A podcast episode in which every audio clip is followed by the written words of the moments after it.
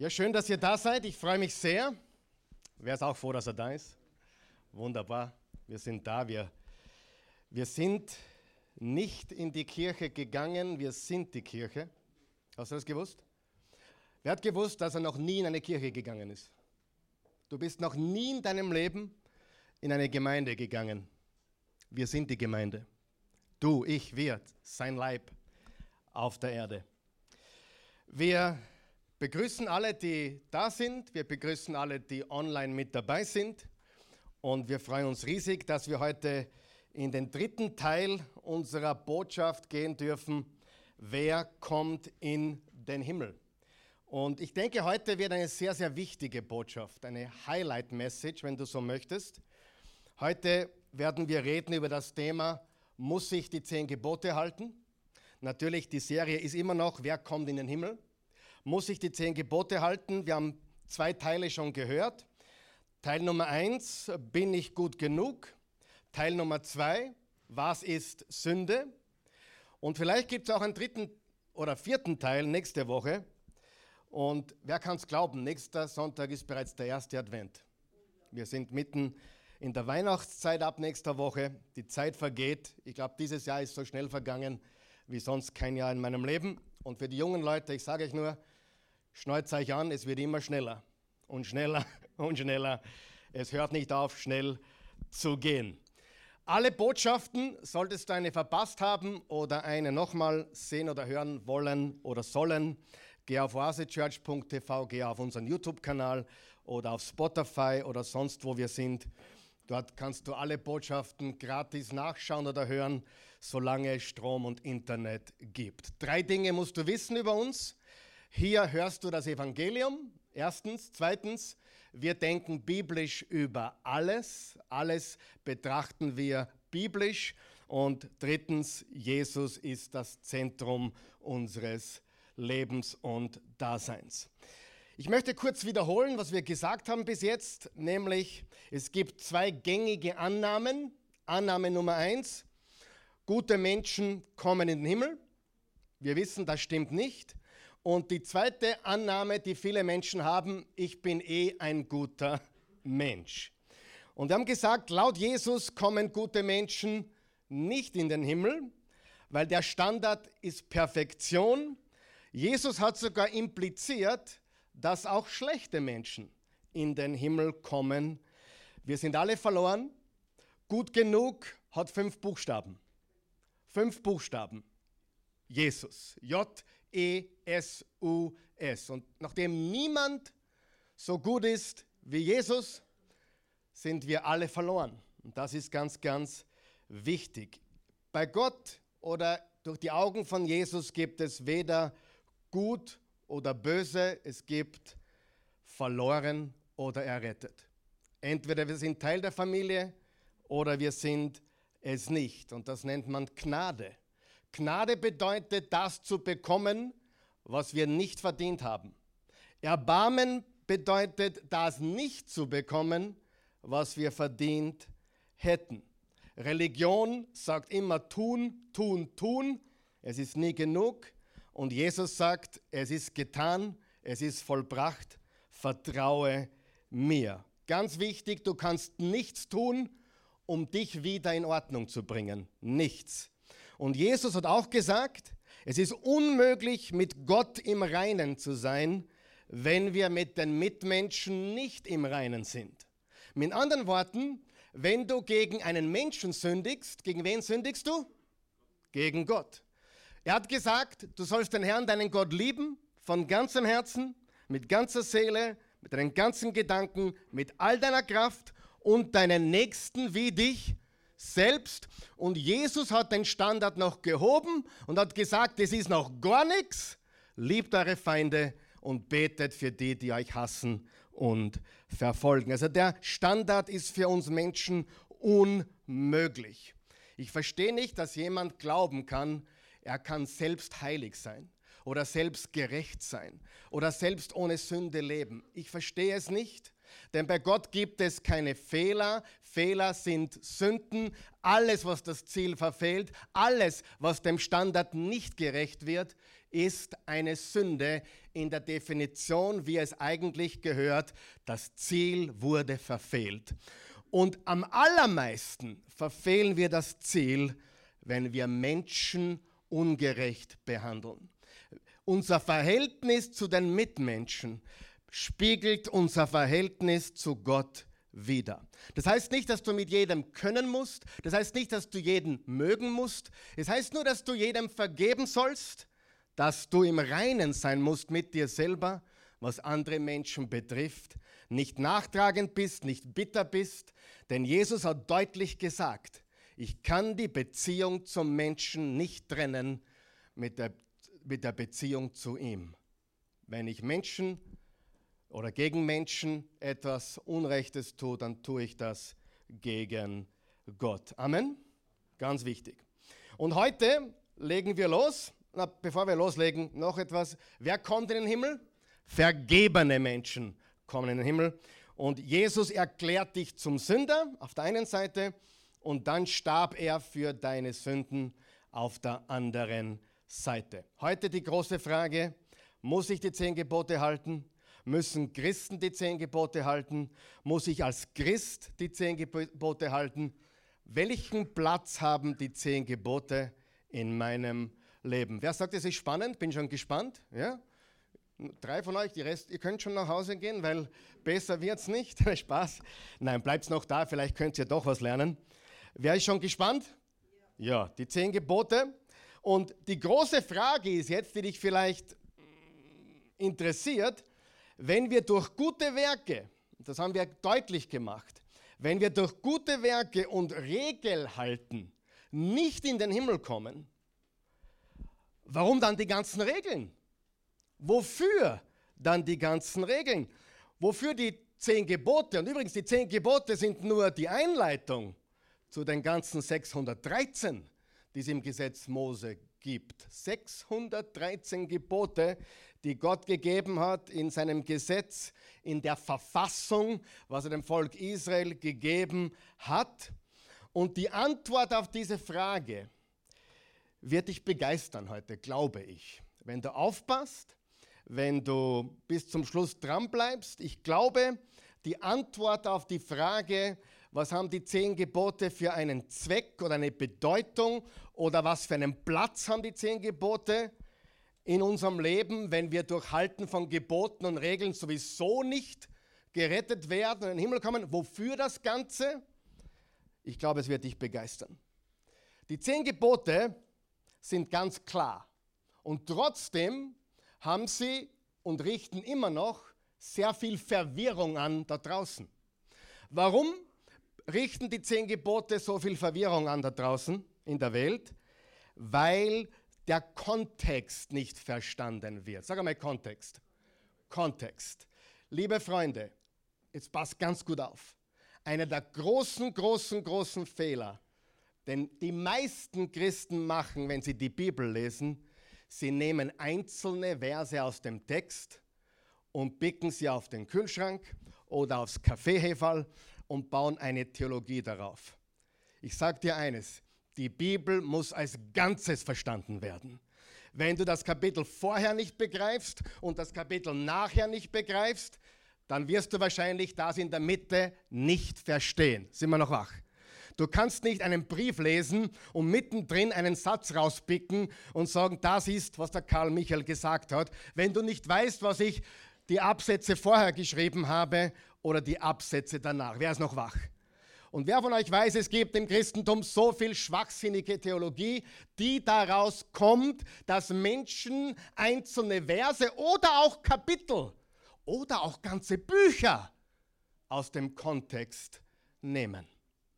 Und manche Menschen schwören auf die zehn Gebote, sagen, die zehn Gebote sind alles, wir halten sie fest und das Traurige ist, obwohl sie sie gar nicht alle kennen.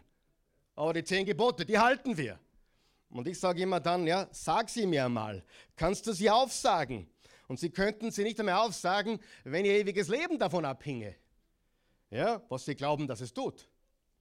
Weißt du überhaupt, wo sie stehen? Frage ich manche Leute. Was sie sagen? Na, irgendwo in der Bibel, oder? Naja, wo in der Bibel? Ja, im ersten Teil wahrscheinlich oder im Alten Testament. Ja, wir kommen schon näher. Die Bibelkenner wissen, dass die zehn Gebote, die zehn Gebote sind im Exodus 20 zu finden.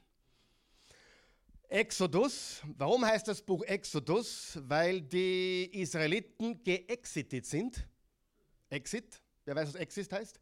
Exodus, ausgezogen. Und das Buch Exodus ist die Aufzeichnung des historischen Auszugs des antiken Volkes Israels aus der ägyptischen Sklaverei. Okay? Und ich möchte den Hintergrund geben. Okay? Es war so, dass nach dem Turmbau zu Babel Gott die Menschen verstreut hat in der ganzen Welt. Ja? Und dann hat er von vorne begonnen. Darf ich dir was sagen? Gott ist ein Spezialist darin, von vorne zu beginnen. Wer kann darüber was erzählen? Er ist ein Gott der neuen Anfänge. Und Gott hat sich entschlossen, mit einem Mann namens Abraham einen Neuanfang zu machen. Und er sagt zum Abraham, Abraham, ich werde die ganze Welt durch dich segnen. Ich werde deinen Namen groß machen.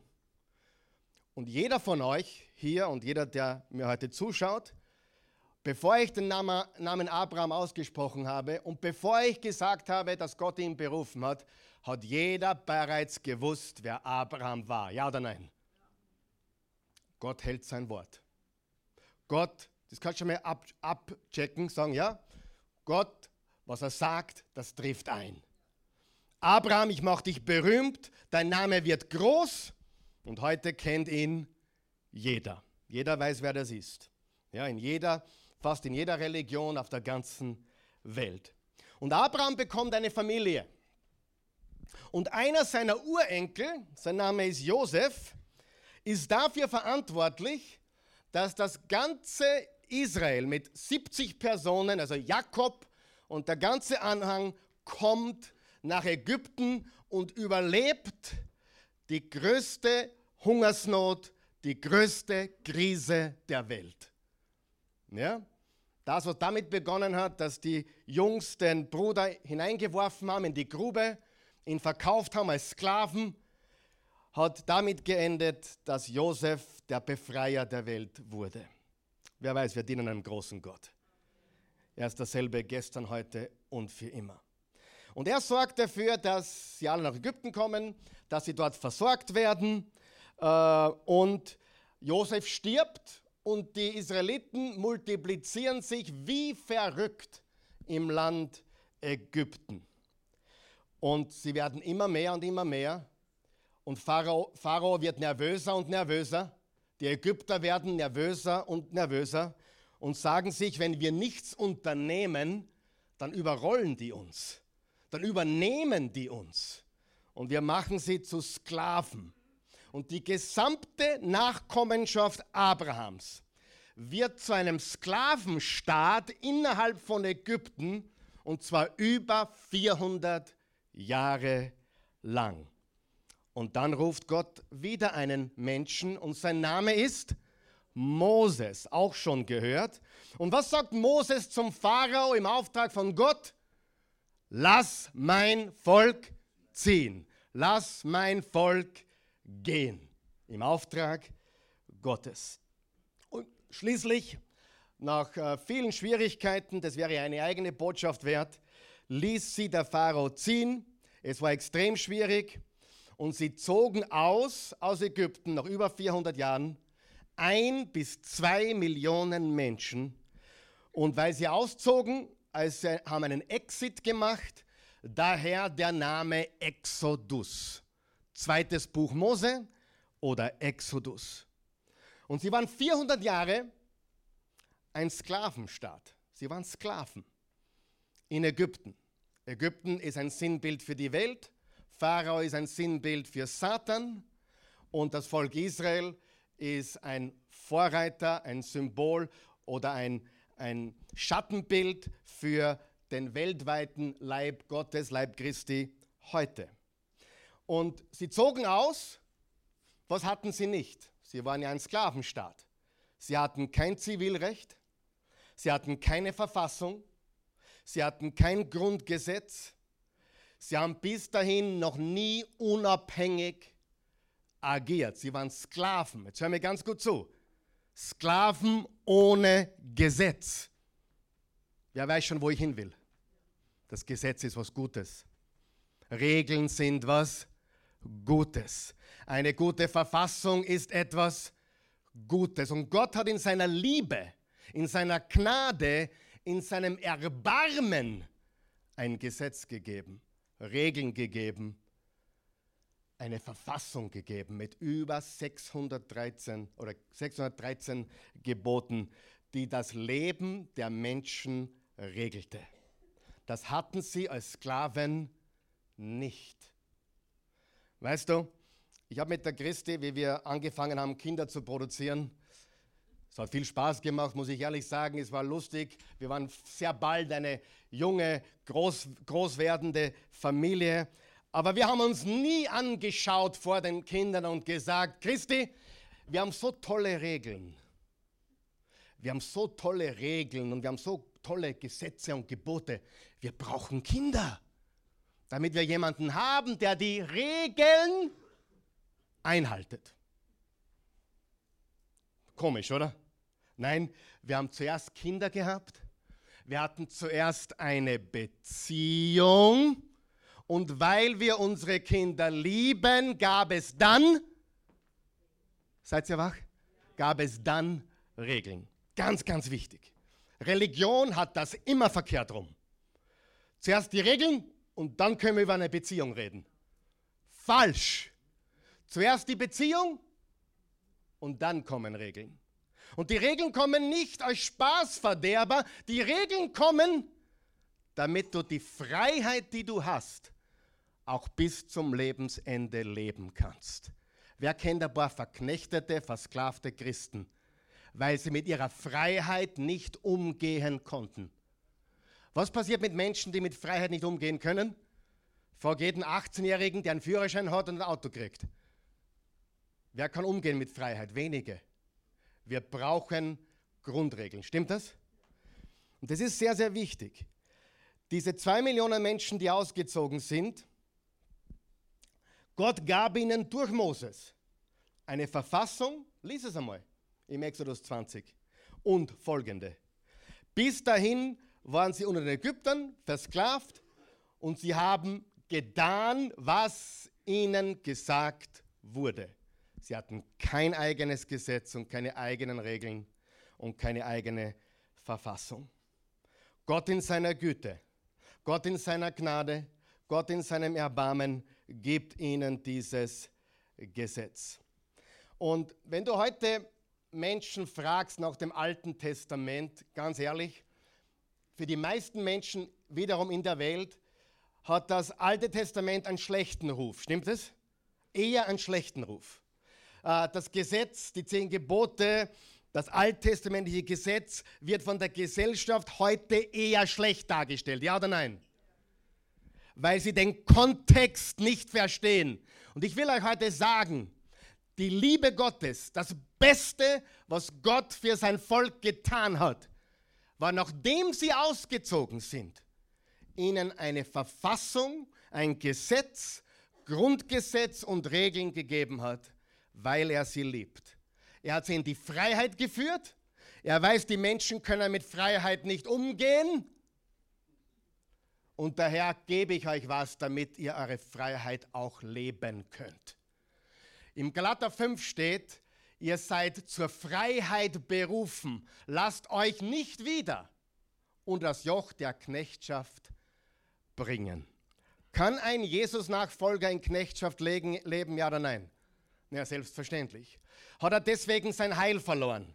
Selbstverständlich nicht. Hat er deswegen die Familie verlassen? Ich habe als Kind manchmal versucht, meine Familie zu verlassen. Es ist mir bis heute nicht gelungen. Du kannst deine Familie nicht verlassen. Du kannst sie verlassen, aber das heißt nicht, dass du nicht Teil der Familie bist. Ist ja ein anderes Thema, aber ganz wichtig, die Beziehung kam zuerst. Und dieses Gesetz, was Gott gegeben hat, war so gut und war so genial und es war ihrer Zeit so weit voraus, dass es keine andere Erklärung geben kann, außer dass es einen Gott geben muss, der so ein Gesetz gab. Manche Dinge sah man in anderen Kulturen erst 1500 Jahre später, zum Beispiel das Sklaventum. Das Sklaventum, äh, natürlich hat es im Volk Israel auch Sklaven gegeben, das ist keine Frage, aber es war nicht dieselbe Sklaverei der Unterdrückung und des Besitztums, wie sie in Ägypten gelebt haben. Gott hat gesagt, bei euch ist das anders. Die Sklaverei, die innerhalb des mosaischen Gesetzes genehmigt wurde, ist mit der Sklaverei äh, nicht vergleichbar, die irgendwo anders stattfand. Oder auch heute. Man konnte sich verkaufen, man konnte sich aber auch wieder freikaufen. Und es gab auch das Jubeljahr. Es gab eine Würde der Menschen. Gott hat nicht erlaubt, was sie in Ägypten erlebt haben. Und wo stehen die zehn Gebote? Im Exodus 20. Das ist ganz wichtig, was ich gesagt habe. Warum ist das wichtig? Exodus 20 ist doch nur eine Zahl. Hör mir gut zu. Exodus 20. Sag einmal Exodus 20. Das ist sehr wichtig. Weil ich frage mich, was war die ersten 19 Kapitel?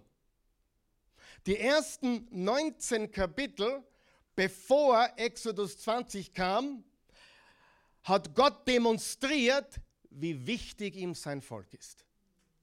Lange bevor es das Gebot gab, lange bevor die zehn Gebote kamen, hat Gott gesagt, Moses, mach dich auf. Ich habe mich entschlossen, ich bin Jahwe, ich bin der, ich bin der ich bin. Und es gibt noch kein Gesetz, sie haben kein Gesetz, sie haben keine Gebote, aber mach dich auf. Ich führe mein Volk aus der Knechtschaft hinaus. Die ersten 19 Kapitel sind vor dem mosaischen Gesetz. Sagen wir noch da. Und Gott demonstriert seine Liebe und Hingabe für eine Gruppe von Menschen, die er als sein eigenes Volk bezeichnete. Sein Volk, das er befreite. Nicht, weil sie sein Gesetz hielten, es gab noch keines. Ich wiederhole das, war wichtig. Nicht, weil sie sein Gesetz hielten, es gab noch keines. Darf ich das nochmal wiederholen?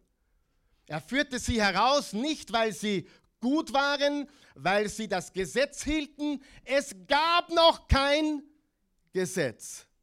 Amen. Gab noch keins.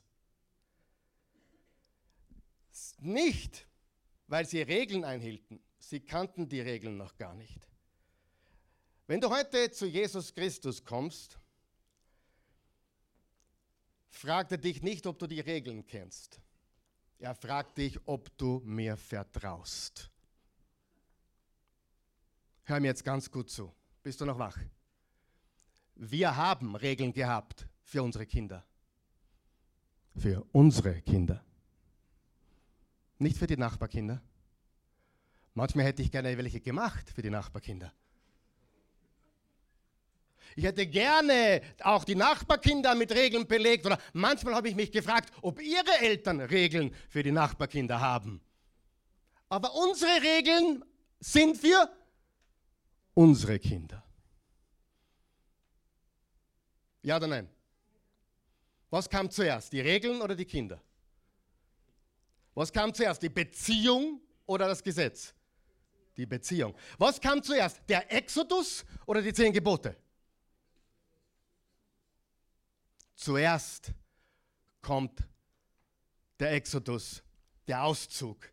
Und dann gibt es ein umfangreiches, noch nie dagewesenes, 613 Gebote umfassendes Grundgesetz, Verfassung, die ihnen helfen soll, in dieser Freiheit zu leben.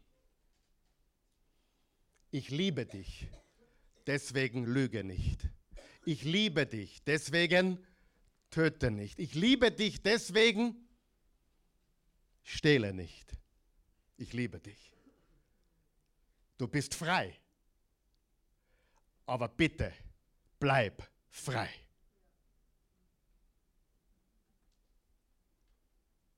gibt keinen Vers im Alten Testament oder im Neuen Testament, der irgendetwas dazu sagt, dass man durch irgendwelche gute Taten in den Himmel kommt oder durch eine schlechte Tat den Himmel verpassen würde. Keinen einzigen Vers.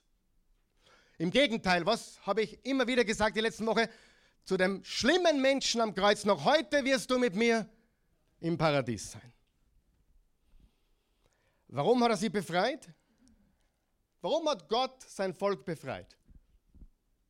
Das ist jetzt sehr tiefgründig, weil er es wollte. Er wollte. Er wollte dieses Volk befreien. Und das ist, glaube ich, der erste Punkt auf deiner Outline. Schon beim ersten Punkt sind wir, stell dir vor, bei dem Gott des Alten und des Neuen Testaments, Beziehung geht den Regeln immer voraus. Immer. Gott hat Israel das Gesetz nicht gegeben, um eine Beziehung mit ihm, ihnen zu haben. Gott gab ihnen Gesetze und Regeln, weil sie bereits in einer Beziehung mit ihm waren. Waren sie in einer Beziehung mit ihm? Natürlich. Es war keine Bedingung, es war eine Bestätigung. Weißt du, dass Regeln eine Bestätigung sind seiner Liebe? Weißt du das? Weißt du, dass Korrektur, Wahrheit, Führung, Richtungsweisung eine Bestätigung der Liebe ist? Weißt du das? Wer weiß, dass Eltern, die keine Regeln haben, Eltern, die keine Linie haben, Eltern, die alles nur lassen und whatever, da fehlt vielleicht die letzte Liebe. Liebe bedeutet, ich liebe dich so sehr, bitte, bleib frei.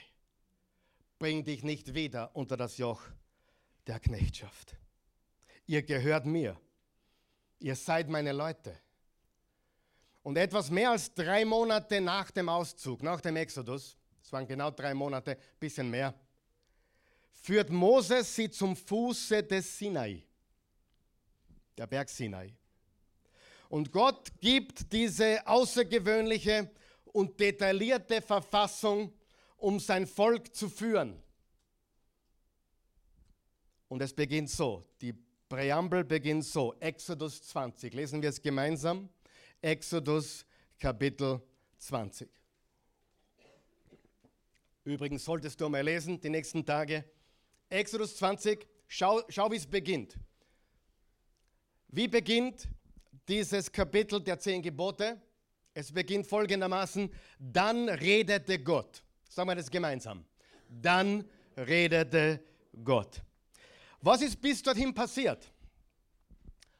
Sie haben das Blut genommen des Lammes, haben die Türpfosten bestrichen, haben das Passa gefeiert, richtig? Dann sind sie ausgezogen durchs Rote Meer. Pharao und seine ganze Herrscher sind im Roten Meer zu Tode gekommen und das Volk kam in die Freiheit. Sag einmal Freiheit. Und dann waren sie in der Wüste gefangen. Warum waren sie in der Wüste gefangen? Weil Gott sie gefangen hielt? Nein, liest die Bibel. Ihr Murren, ihr Meckern, ihr Meutern, ihr Kritisieren, ihr Unfug, ihr eigenes Benehmen hat sie in der Wüste 40 Jahre gefangen gehalten. Das erinnert mich an manche christliche Wüstenwanderer. Wer kennt solche? In der Oase sicherlich nicht. Aber wir haben ein paar Wüstenwanderer kennengelernt die zu Jesus gehören, aber sie drehen schon die 35. Ehrenrunde in der Wüste. Die Reise hätte dauern sollen maximal zwei Wochen. Von dort, wo sie ausgezogen sind, bis ins verheißene Land. Nicht Gott hielt sie gefangen in der Wüste. Sie waren sein, Volk, sie waren sein Volk in der Wüste. Sagen wir das einmal gemeinsam. Wir sind auch sein Volk in der Wüste. Auch wenn Gott uns nicht in der Wüste haben will, wir sind trotzdem sein Volk. Die Wüste haben wir uns selber eingebrockt. Die Wüste wäre nicht notwendig gewesen. Die Wüste ist das Ergebnis, dass sich die Verfassung Gottes, die Grundgebote Gottes, die Liebe Gottes nicht erwidere, nicht folge, nicht gehorche. Was kommt zuerst, Beziehung oder Regeln? Was kommt zuerst? Die Beziehung zum himmlischen Vater oder Gesetze halten? Die Beziehung zum himmlischen Vater. Dann redete Gott. Er sagte, ich bin Jahwe, dein Gott. Warum sagt er eigentlich dein? Ja, er bezeichnet Israel als sein Volk und redet hier im Singular, also, aber er meint das gesamte Volk Israel. Ich bin Jahwe, dein Gott. Ist das nicht gigantisch? Lass dir das auf der Zunge zergehen. Jetzt haben wir 19 Kapitel, wo er sie rausführt aus Ägypten, wo er ihnen quasi schon zeigt, ich versorge euch, ich gebe euch alles, was ihr braucht, vertraut mir nur. Und jetzt ist es Zeit für ein, eine Verfassung, ein Grundgesetz. Und wie beginnt er das? Ich bin Jahwe, dein Gott. Sagen wir das gemeinsam. Ich bin Jahwe, dein Gott. Ich bin der Herr, dein Gott. Weil er sein Volk liebt, sagt er, ich bin der Herr, dein Gott. Was heißt das? Nur eine Frage. Sind Sie schon in einer Beziehung oder hoffen Sie noch auf eine Beziehung? Noch einmal, bevor du antwortest, das ist alles noch vor den zehn Geboten. Das ist alles noch vor allen Geboten. Und er sagt, jetzt rede ich, hört's mir zu, ich bin Jahwe, dein Gott. Und es gibt immer noch kein Gebot.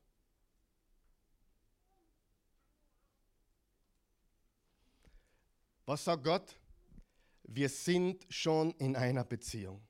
Und ich möchte jetzt ganz ehrlich mit euch sein. Darf ich? Dazu möchte ich diesen Notenständer mal zur Seite geben. Ich bin jetzt 52 fast. Ich predige das Evangelium seit über 30 Jahren, seit meinem 19. Lebensjahr. Und die Hälfte dieses Lebens, dieser, dieser Zeit als Prediger, habe ich nicht wirklich gewusst, wer ich bin in Christus. Was mir gehört, was er für mich getan hat. Und ich glaube, jetzt rede ich was, was viele Christen hören sollten. Ich hatte Angst. Weißt du, wovor ich Angst hatte? Ich bin jetzt gläubig geworden. Ich habe mich quasi bekehrt. Aber Immer wieder lese ich Sachen oder höre ich Prediger, die mir einsuggerieren, ich könnte das verlieren. Und weißt du, was mein Gedanke war? Ganz ehrlich jetzt. Mein Gedanke, wenn das so ist, wenn das so wäre, dass ich durch falsches Verhalten aus der Familie fliegen könnte. Ich meine, manche, manche wollen wir fast aushauen, oder? Aber er nicht. Gott sei Dank. Wenn es sein könnte, dass ich aus der Familie rausfliegen könnte, das war mein ehrlicher Gedanke. Darf ich ihn teilen mit euch? Wer ist noch mit mir? Ehrlicher Gedanke.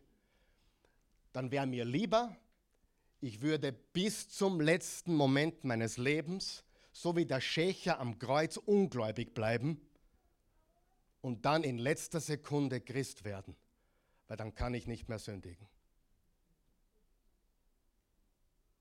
Wie verkorkst ist dieses Denken? Vergibt Gott nur jemand, der frisch zu Christus kommt? Oder vergibt er jeden, der an ihn glaubt? Freunde, das ist so wichtig. Ich lebte mit dieser Angst. Und heute habe ich überhaupt keine Angst, weil ich weiß, ich gehöre ihm. Mache ich Fehler? Sündige ich? Ja. Ja, das tue ich. Aber ich sage dir, eine Sünde haut mich nicht aus der Familie. Und eine gute Tat bringt mich nicht in der Familie. Jesus starb für mich, ehe ich überhaupt geboren wurde. Ich bin sein Kind, ich bin sein Sohn, seine Tochter. Dann redete Gott, er sagte, ich bin Jahwe, dein Gott. Und ich habe das deswegen gesagt, ich kenne so viele Christen, die fragen mich immer wieder, wenn du mich fragen würdest, was ist die Haupt, was ist der Hauptkommentar oder die, die, die Hauptdinge, die dir zugeschickt werden, es geht immer in die Richtung. Was hältst du von Erwählung? Manche sind dabei und Gott hat schon manche von vornherein ausgeschlossen. Komplett falsches Verständnis von Erwählung. Gott hat uns in Jesus erwählt. Nicht, du bist erwählt und du nicht. Gott hat uns in Jesus erwählt. Und zwar jeden, der glaubt. Das wäre eine eigene Predigt wert. Aber Gott ist nicht im Himmel, der sagt, der Karl Michael geht und der Alfred fliegt, nämlich hinaus. Erwählung. Freunde, das ist eine gefährliche Lehre. Weil was machen wir da mit dem freien Willen des Menschen? Anderes Thema, aber ganz wichtig, dass du verstehst, wir sind in einer Beziehung durch Jesus. Und so viele Menschen schreiben mir, die Christus vertrauen, die Angst haben, dass sie es verlieren können. Die Sünde gegen den Heiligen Geist. Oh, weißt du, was das ist überhaupt? Anderes Thema. Aber lies die Bibel. Was haben diese Menschen gesagt, bevor Jesus das gesagt hat? Sie haben gesagt, er ist der Oberbefehlshaber der Dämonen. Und er treibt Dämonen aus durch den Oberbefehlshaber der Dämonen. Sie haben ihn quasi als Belzebul genannt. Und was sagt Jesus? Das ist die Sünde gegen den Heiligen Geist. Wenn jemand sagt, Jesus ist ein Dämon oder ein Teufel, das ist die Sünde gegen den Heiligen Geist. Nicht, Gott, ich mag dich gerade nicht, oder ich habe gerade ein Problem mit dir. Dann würden wir alle hin und wieder ein Problem haben. Also Gott sagt, bevor es die zehn Gebote gibt, ich bin Jahwe, dein Gott. Wir sind in einer Beziehung. Wir sind jetzt schon in einer Beziehung. Und dann geht es weiter in Vers 2. Ich habe dich aus dem Sklavenhaus Ägyptens befreit. Ich habe dich, sag einmal, habe dich. Ich habe dich aus dem Sklavenhaus Ägyptens befreit. Mit anderen Worten, liebe Freunde, aufgepasst. Vor wenigen Monaten noch wart ihr Leibeigene des Pharao. Und jetzt gehört ihr ganz mir. Ich bin Jahwe, euer Gott. Ich bin Jahwe, euer Gott. Habt ihr schon vergessen? Vor drei Monaten wart ihr Sklaven in Ägypten. Keine Freiheit, keine Zukunft, kein Land, keine Hoffnung. Jetzt gehört ihr ganz mir. Ihr gehört mir ohne Wenn und Aber. Ihr gehört mir lange, bevor ich euch jetzt die Gebote gegeben habe oder gebe. Ich habe nur eines verlangt. Was hat Gott verlangt? Einen Vertrauensbeweis. Wer weiß, wie dieser Vertrauensbeweis ausgeschaut hat? Kapitel 12. Exodus Kapitel 20 sind die zehn Gebote. Was war im Exodus Kapitel 12? das Passalam. Was mussten sie tun? Wenn ihr mir vertraut, wenn ihr mitkommen wollt, wer, wer will mitkommen? Wenn ihr mitkommen wollt, dann nehmt das Blut dieses Lammes und streicht es links und rechts auf die Türpfosten und oben drüber. Und wenn ich das Blut sehe, dann wird der Todesengel über euch drüber gehen. Freunde, war das vor dem Gesetz oder nach dem Gesetz? Alles vorher. Was war notwendig? Ein Vertrauenstransfer, ein Zeichen des Vertrauens. Das Blut eines Lammes auf die Türpfosten als Symbol dafür, dass ihr nur Jahwe vertraut. Und da ihr jetzt wisst, dass ich nur euer Bestes will, folgt mir nach und gehorcht mir. Wer glaubt, dass das Beste, was man tun kann, ist Jesus nachfolgen? Das Beste. Ich will euer Bestes. Wie oft habe ich zu meinen Kindern gesagt, du verstehst mich nicht, es tut jetzt weh, was ich dir sage, aber ich will nur dein Bestes. Glauben tun sie es leider nicht. Aber trotzdem stimmt es, wir wollen das Beste für unsere Kinder, ja oder nein? Und daher sind Gebote, Gesetze, Grundregeln, daher geben wir Schutz und Führung aus Liebe, weil wir eine Beziehung haben. Nicht damit wir eine Beziehung haben, sondern weil wir eine Beziehung haben. Wir folgen Jesus, weil wir eine Beziehung haben. Wir lügen nicht, weil wir eine Beziehung haben. Wir töten nicht, weil wir eine Beziehung haben. Wir geben, wir sind großzügig, wir vergeben, weil wir wissen, wir waren Sklaven, jetzt sind wir frei.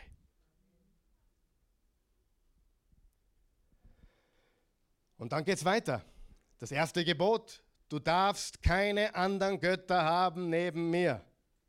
Was denken Sie, die, die Israeliten jetzt? Na, bestimmt nicht. Wir haben gesehen, was du mit Pharao und seinen Göttern gemacht hast. Nein, danke. Wir werden nur dich haben, Jahwe. Und Gottes Botschaft an Pharao war, du hast etwas, das mir gehört und ohne dem gehe ich hier nicht weg. Gott hat gesagt, ich führe euch hier raus. Und damals gab es für alles einen Gott. Sie waren auch zuständig für, bestimmte Landesteile. Also äh, jedes Stück Geografie hat einen Gott gehabt. Das war damals gang und gäbe. Und wenn du den Exodus liest, also die Geschichte der zehn Plagen, alles vor dem Gesetz, alles vor den zehn Geboten, dann weißt du, dass Gott das gesamte Pantheon der ägyptischen Götter gedemütigt hat. Alle miteinander. Und weißt du, wie weit der Zeit des voraus war ein Gott? Du musst, glaube ich, 1500 Jahre in die Zukunft gehen von dem Zeitpunkt wo du eine Zivilisation findest, die nicht Polytheismus betreibt. Alle waren sie Vielgötterei-Betreiber. Die Babylonier, die Meder, die Griechen, die Römer. Das war ihrer Zeit, dieses Gesetz war ihrer Zeit so weit voraus. In Vers 4 geht es weiter, du darfst dir kein Götterbild machen, kein Abbild von irgendetwas im Himmel, auf der Erde oder im Meer. Liebe Freunde, liebe Damen und Herren, ich bin anders als alle Götter. Es gibt nichts, was mich würdig repräsentiert. Und Freunde, das war unvorstellbar in der damaligen Zeit. Dieses Gebot haben sie sehr schnell gebrochen, wer weiß das. Ständig haben sie Götzen errichtet, weil niemand sich vorstellen konnte, dass man ohne ein Götzenbild anbetet. Aber Gott sagt, es gibt nichts, was mich erklären kann, es gibt nichts, was mich fassen kann. Ich bin Gott. Ich bin Jahwe, euer Gott. Ich bin der Herr, der Allmächtige. Ich bin anders. Ich bin überall gleichzeitig. Ich bin allgegenwärtig, allwissend und allmächtig. Ich bin nicht so ein Gott wie die anderen. Ich bin der allmächtige Herr, euer Gott. Ich bin überall. Und ich kam auf euer Spielfeld und habe euren Gegner besiegt und euch befreit. Vers 8 bis 10. Denk an den Sabbat und überlass ihn Gott. Sechs Tage hast du ihn, um all deine Arbeit zu tun, aber der siebte Tag ist Sabbat für Jahwe, deinen Gott. An diesem Tag sollst du nicht arbeiten. Weder du noch dein Sohn oder deine Tochter, weder dein Sklave noch deine Sklavin, nicht einmal dein Vieh oder der Fremde, der in einem Ort wohnt. Was sie gesagt haben? Wir werden verhungern. Und Gott sagt, nein, nein, nein. Lasst mich beweisen, dass ich euer Versorger bin. Weißt du, dass Workaholismus ein Zeichen ist, dass du Gott nicht ganz vertraust? Wer hat das gewusst? Ich habe einen ganzen Mittwochabend gemacht über den Sabbat. Bitte hör dir das an, das ist ganz, ganz wichtig. Aber das gab es damals nicht. Das war so revolutionär. Es gab damals kein Wochenende. Aber Gott sagt, einen Tag, da tut ihr nichts. Ich werde euch versorgen, das werde ich euch beweisen. Das hat es vorher noch nie gegeben. Gott hat diesem ganzen Gesetz gesagt, jeder Mensch ist wertvoll in meinen Augen. Jeder hat Würde. Wir werden uns um jeden Menschen kümmern. Der Mensch ist in meinem Ebenbild gemacht. Auch eure Sklaven und Diener, alle, auch die Frauen, alle. Das war ihrer Zeit so weit voraus. Die einzige Erklärung dafür ist, Nicht, dass es ein Mensch geschrieben hat, sondern der allmächtige Gott. Jeder weiß, Menschen würden das ganz anders schreiben. Behandelt alle Menschen gut und gerecht. Auch die Sklaven, vergesst nicht, ihr wart auch einmal Sklaven. Vergesst nicht, wo ihr herkommt. Vergesst nicht, wie es war ohne ewiges Leben. Und dann die restlichen Gebote, ich muss das abkürzen, du kannst sie selber lesen. Die restlichen Gebote gehen darum, dass wir eine gute Beziehung zum Mitmenschen haben, dass wir den Mitmenschen richtig behandeln und nicht, nicht belügen oder bestehlen oder betrügen, sondern ehrt mich, weil ich euch befreit habe und ehrt andere. Sie sind in meinem Bilde geschaffen. Weißt du was? Gottes Volk ist ihm wichtig. Du bist ihm wichtig, ich bin ihm wichtig, wir sind ihm wichtig. Und der wichtigste Punkt noch einmal, Beziehung kommt vor den Regeln. Und es macht mich traurig, wenn ich so viele Christen und Prediger höre, die immer wieder anklingen lassen, dass die Beziehung nicht zuerst kommt, sondern zuerst musst du dies oder jenes. Aber meine Bibel sagt mir, dass Jesus mich gerecht gemacht hat. Dass ich nicht heilig genug sein kann aus mir selbst. Meine Heil ja, ich muss heilig sein, aber seine Heiligkeit kommt von ihm. Sie konnten sich nicht durch gute Taten einkaufen und sie konnten nicht durch schlechte Taten rausfliegen. Was mir immer noch nicht glaubst, lies die Propheten. Boah, haben die Propheten gewettert gegen das Volk Israel. Sie haben sie gewarnt. Und er warnt die Menschen, die er liebt. Und was haben sie alle gesagt? Ihr verliert eure Freiheit. Und Gott hat sie sogar einmal in ein 70-jähriges Timeout geschickt. Auszeit. In die Ecke gestellt. So wie ich einmal in der Schule in der Ecke war, fünf Minuten, hat er sich 70 Jahre in die Ecke gestellt. Hat er sie aufgegeben? Lies fertig. Never. Sie waren sein Volk in Babylon, sie waren sein Volk vor Babylon, in Babylon, nach Babylon. Er hat sie zurückgeschickt, sie haben den Tempel neu aufgebaut. Gott hat sein Volk nie aufgegeben. Auch als sie falschen Göttern dienten. Und jetzt ändert sich, pass auf, jetzt, jetzt ändert sich die Musik im Raum. 1500 Jahre später. Lass uns kurz zusammenfassen. Das Volk Israel war versklavt in Ägypten. Gott hat sie rausgeführt durch einen Befreier, durch einen Mittler namens Mose. Sie wurden befreit und da, nachdem sie das Passalam gefeiert haben, das Blut an die Pfosten gestrichen haben und dann, dann danach ist Gott gekommen und hat gesagt, ich bin euer Gott und hier ist euer Gesetz, euer Grundgesetz. Sie haben es nicht gehalten und sie blieben sein Volk. Und 1500 Jahre später versammelt Jesus sich mit den zwölf Aposteln zum Passafest. Genau dieses Fest. Sagen wir noch wach. Genau dieses Fest. Jesus versammelt sich mit den zwölf zum Passafest und es war schwierig, das zu tun. War, die Römer waren an der Macht. Das war schwierig. Unter römischer Herr Herrschaft, aber sie feierten immer noch, was Gott damals getan hat. Die Israeliten feierten immer noch, was Gott damals getan hat. Aber an diesem Abend war alles anders. Jesus tat etwas und wenn du mir nicht glaubst, denk einmal drüber nach das, was Jesus getan hat. Sie hätten aufstehen müssen und davonlaufen müssen. Oder sie hätten ihn steinigen müssen. Weil was Jesus gesagt hat an diesem Abend, war, das Wort Chutzpe ist eine Untertreibung.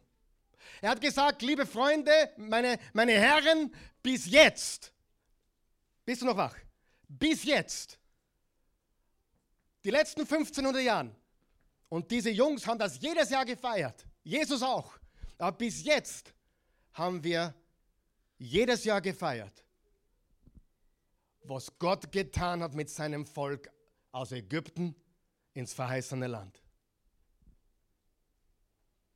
Aber ab heute, ab jetzt. Und sie haben es nicht verstanden, aber am nächsten Tag ist dann passiert. Ein paar Tage später haben sie es dann begriffen, nach der Auferstehung. Aber an diesem Abend hat Jesus gesagt, bis jetzt ging es um das, was Moses getan hat mit dem Volk Israel. Ab heute geht es um das, was ich tun werde. Ist das noch da? Freunde, spätestens dann hätte jeder davonlaufen müssen. Das ist eine, eine Frechheit, eine unfassbare Chutzpe. Ich gebe dann, ich darüber nachgedacht, mit was ich das vergleichen könnte.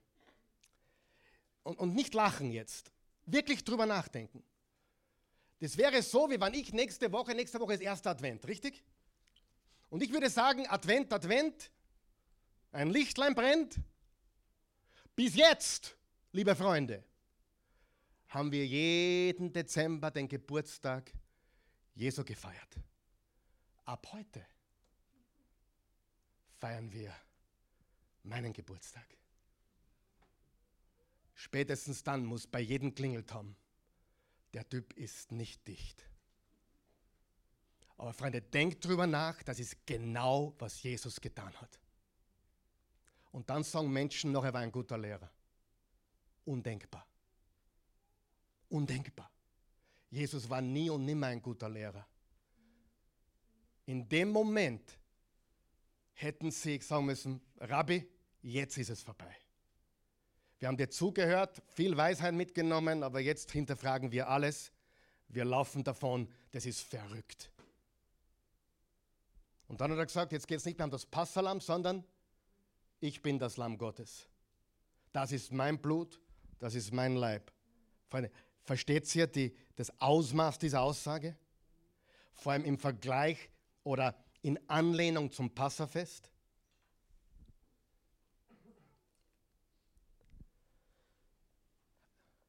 Mit anderen Worten hat Jesus Folgendes gesagt. Seid ihr noch da? Was Gott vor 1500 Jahren getan hat, also zum Zeitpunkt, wo Jesus das gesagt hat, was Gott vor 1500 Jahren getan hat, als er unser Volk aus Ägypten geführt hat, das tut er ab sofort für die ganze Welt. Und zwar, es gibt ab nächster Woche, das hat nicht gesagt, ich sage es nur, ab nächster Woche, nach meiner Auferstehung, gibt es eine Einladung an die gesamte Welt. Die Voraussetzung? Ein Vertrauensbeweis. Und was war der Vertrauensbeweis im Alten Testament? Was ist der Vertrauensbeweis im Neuen Testament? Ich vertraue einzig und allein auf das Blut Jesu Christi. Ich vertraue nicht auf den Karl Michael, um Himmels Willen, auch nicht auf dich. Ich vertraue nicht auf meine Werke, meine Regeln, meinen Gottesdienstbesuch, mein Bibellesen, mein Bibelstudium. Ich vertraue allein dem Blut Jesu. Und dieser Ausdruck des Vertrauens führt zu einer Beziehung mit dem allmächtigen Gott und himmlischen Vater. Im Lukas 19 steht, Jesus nahm dann ein Fladenbrot und dankte Gott. Er brach es, reichte es den Jüngern und sagte, das ist mein Leib, für euch hingegeben wird, tut dies als Erinnerung an mich. Ebenso nahm er den Kelch nach dem Essen und sagte, dieser Kelch ist der neue Bund, der sich gründet auf mein Blut, das für euch vergossen wird. Ein neuer Bund, eine neue Ordnung. An diesem Abend hatten sie noch keine Ahnung, aber die nächsten Tage waren für sie augenöffnend. Für die gesamte Welt. Für die gesamte Welt. So sehr hat Gott die Welt geliebt. Freiheit aus der Sklaverei. Freiheit von den ultimativen Konsequenzen der Sünde. Die AGBs sind dieselben wie damals. Was sind die AGBs? Ein einziger Ausdruck des Vertrauens. Freunde, es geht im Alten Testament um nichts anderes wie im Neuen Testament. Sein Name ist Jesus. Es geht im Alten Testament und im Neuen Testament um nichts anderes wie wem vertraue ich. Vertrauen, nicht Werke. Oft denken Leute, ja im Alten Testament konnte man sich's verdienen. zeig mir diesen Vers. Sie kamen alle zu kurz, sie flogen alle raus. Das Einzige, was ihnen Gewissheit gab, war Vertrauen. Und David, der, ein mächtiger Sünder vor dem Herrn, ihm wurde nachgesagt, er ist gerecht vor Gott. Hast du das gewusst? Und zwar hat er gesündigt, wo er bereits eine Beziehung mit Gott hatte. Ich will nicht Sünde promoten, um Himmels Willen. Ich will Freiheit promoten. Und die Gebote wurden gegeben, damit wir frei leben können. Paulus war auf beiden Seiten. Paulus war im Alten Testament, er hat gesagt, ich bin der Beste. Nachdem er zu Christus kam, sagt er, ich war der Schlimmste. Im Römer 5 steht, Vers 8, aber Gott hat seine Liebe zu uns dadurch bewiesen, dass Christus für uns starb, als wir noch Sünder waren. Du sagst, naja, wie Christus starb, war ich noch gar kein Sünder, ich habe noch gar nicht gelebt. Richtig. Aber Paulus lebte, als Jesus starb. Hast du das gewusst? Paulus war wahrscheinlich Anfang 20, als Jesus starb. Aber er war nirgendwo in der Nähe. Seine Freunde auch. Und Paulus sagt, ich lag falsch, ich war ein Feind, ich war ein Sünder. Und als ich noch ein Sünder war, starb Christus für mich. Für mich und für euch alle. Vers 9. Und nachdem wir jetzt durch sein Blut gerechtfertigt sind, werden wir durch ihn erst recht vor dem kommenden Gotteszorn gerettet. Denn durch den Tod seines Sohnes hat Gott uns ja schon versöhnt, als wir noch seine Feinde waren. Deshalb werden wir jetzt, nachdem wir versöhnt sind, erst recht durch die Kraft seines Lebens gerettet werden. Frage, wie hat er uns befreit? Wie bekommen wir Frieden? Durch gute Werke? Durch unser Vertrauen in Jesus Christus. Haben wir das? Durch unser Vertrauen. Und daher sind es gute Nachrichten, weil es eben nicht von dir oder von mir abhängt. Gute Taten machen dich nicht zum Kind und schlechte Taten werfen dich nicht raus. Jesus hat nicht gesagt, du musst dich von neuem beweisen. Er hat gesagt, du musst von neuem geboren werden. Wo stehst du? Ich hatte früher so viel Angst als Christ. Ich habe ständig Predigten gehört, die mir einsuggeriert haben. Na, was ist, wenn ich doch was tue, was mich raushaut? Und ich war mir nicht immer sicher, ob ich es nicht getan hätte, die Sünde gegen den Geist oder die, die Sünde, die unverzeihlich ist oder meine Güte, wer weiß, okay, ich habe es dreimal gemacht, das geht nur, aber fünfmal geht gar nicht. Wie zählen wir? Freunde, was kommt zuerst, die Beziehung oder die Regeln? Hör mir ganz gut zu. Die Regeln wurden nicht gegeben, damit du in den Himmel kommen kannst. Die Regeln wurden gegeben, weil du frei bist und damit du frei bleibst.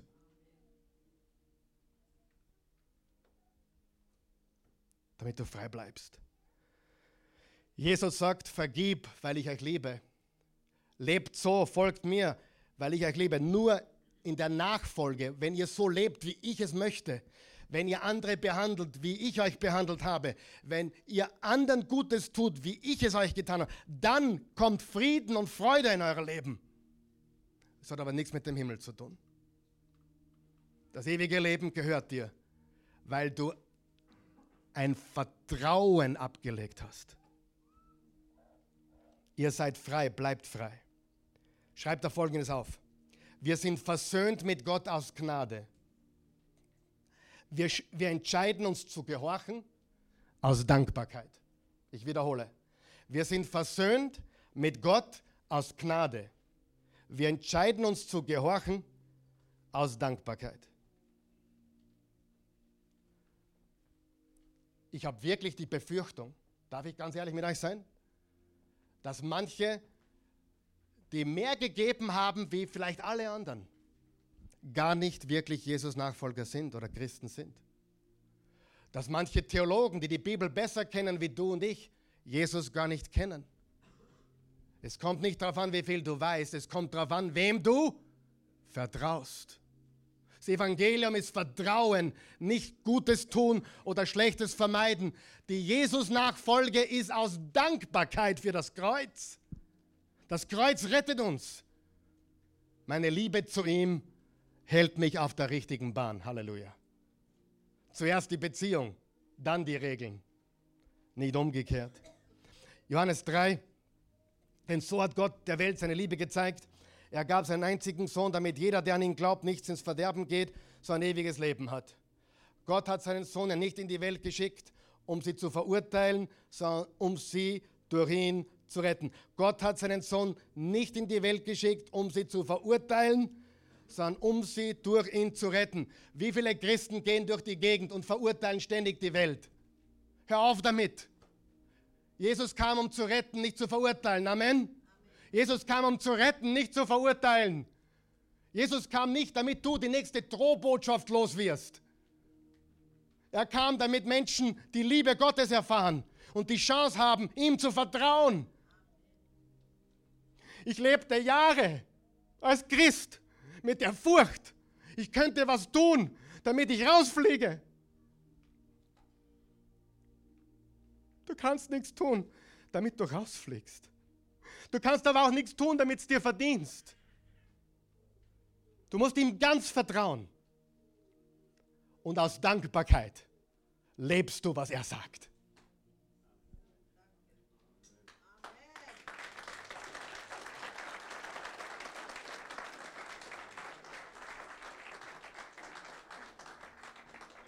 Ihr werdet es merken in der nächsten Zeit, ich bin ein bisschen, wie soll ich sagen, mir wird immer klarer, dass so viele Christen nicht verstehen, was unsere Botschaft ist. Es ist nicht unsere Botschaft, politisch alles niederzubügeln oder jedem klarzumachen, wo wir stehen. Die Versuchung hatte ich auch. Oder jedem zu sagen, wie schlecht er ist. Oh, ich habe noch einen Gedanken. Die Gebote sind nicht für die Nachbarkinder. Die Gebote sind für die Kinder. Und wenn wir Christen durch die Gegend gehen und Ungläubigen sagen, in der Bibel steht, du sollst nicht, dann frage ich mich ehrlich, ist das der Weg? Die Gebote sind für uns, nicht für die Nachbarkinder.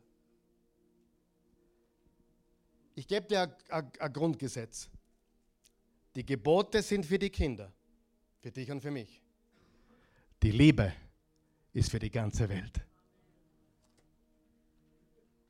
Das ist das Evangelium. Das wirst du hier hören. Stehen wir bitte auf. Lass uns gemeinsam beten und dann heute nochmal das Abendmahl feiern, weil wir heute darüber gepredigt haben. Machen wir es heute gleich nochmal. Ich muss trinken, ich habe mich heute wirklich durchgekämpft.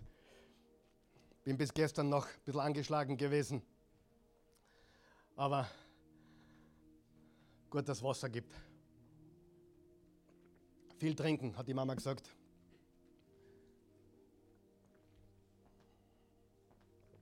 Und ich habe noch immer keinen Sonntag verpasst aufgrund von Krankheit. Und ich werde es auch nicht anfangen.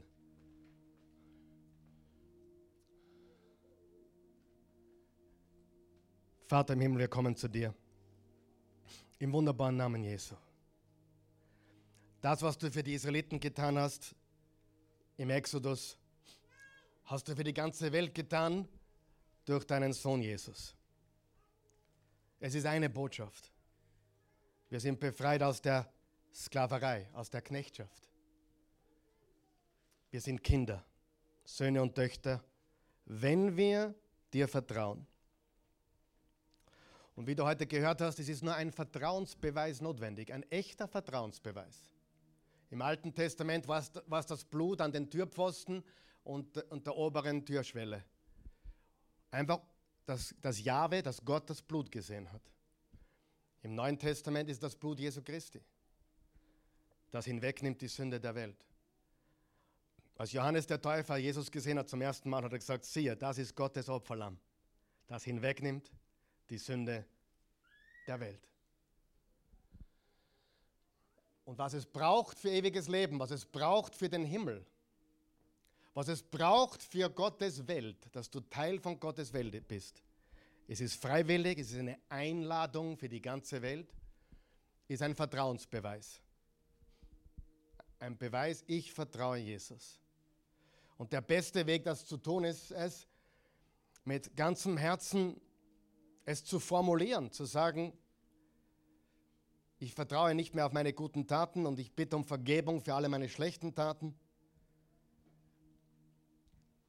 Ich vertraue, dass das Werk Jesu am Kreuz für mich genug ist. Wenn du das beten möchtest, ich helfe dir, ich möchte uns alle einladen, dieses Gebet zu beten. Guter, gnädiger Gott, ich komme zu dir, wie ich bin. Ich bin ein Sünder. Ich brauche einen Retter. Jesus, sei du mein Retter. Jesus, ich glaube, dass du der Einzige bist, der überhaupt retten kann. Du bist Gott. Immanuel. Gott mit uns. Du kamst auf diese Welt. Und du bist wirklich der, der du behauptet hast zu sein. Du hast einen neuen Bund gebracht. Nicht durch das Blut eines Lammes, sondern durch dein eigenes Blut, das du vergossen hast. Wasch mich jetzt weiß wie Schnee, Jesus, mit deinem Blut. Verzeih mir alle meine Sünden. Danke, dass ich keine Furcht haben brauche. Ob ich gut genug bin, ob ich zu schlecht bin, ich vertraue dir ganz. Du hast die Kraft und die Fähigkeit, nicht nur meine Sünden zu vergeben, sondern mir auch auf dem richtigen Weg zu helfen. Ich will dir gehorchen. Ich will dir folgen, weil ich dich liebe, weil ich dankbar bin und weil ich weiß, wo ich herkomme. Ich gehöre dir. Jesus, du bist für mich gestorben, begraben und auferstanden. Du lebst. Leb jetzt in mir. Mein Leben gehört dir. Ich empfange deines. Ich vertraue dir ganz. Und laut deinem Wort, laut deinen Aussagen, bin ich jetzt ein Sohn oder eine Tochter Gottes. Das Alte ist vergangen. Neues Leben hat begonnen. In Jesu Namen. Amen. Danke, Jesus.